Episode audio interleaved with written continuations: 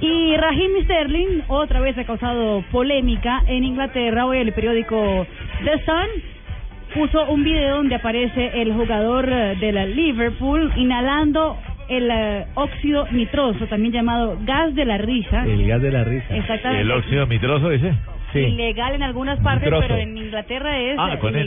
Sí, nitroso, no con M. Nitroso, no nitroso. Brendan Rodgers hoy habló Otra que medicación. es, que es una cosa que no se tiene que hacer y que va a hablar con Raheem Sterling para ver qué fue lo que sucedió. Claramente está en problemas del jugador del Sea Liverpool. nitroso, sea nitroso, va intramuscular, mijito. Eh, a ver, señor, eh, eh, tres de la tarde. risa.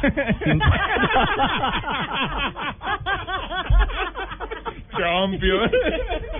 Ay, sí, Akira, por Dios. Ah, no. 356. Lo que hay que ver y oír, Dios mío.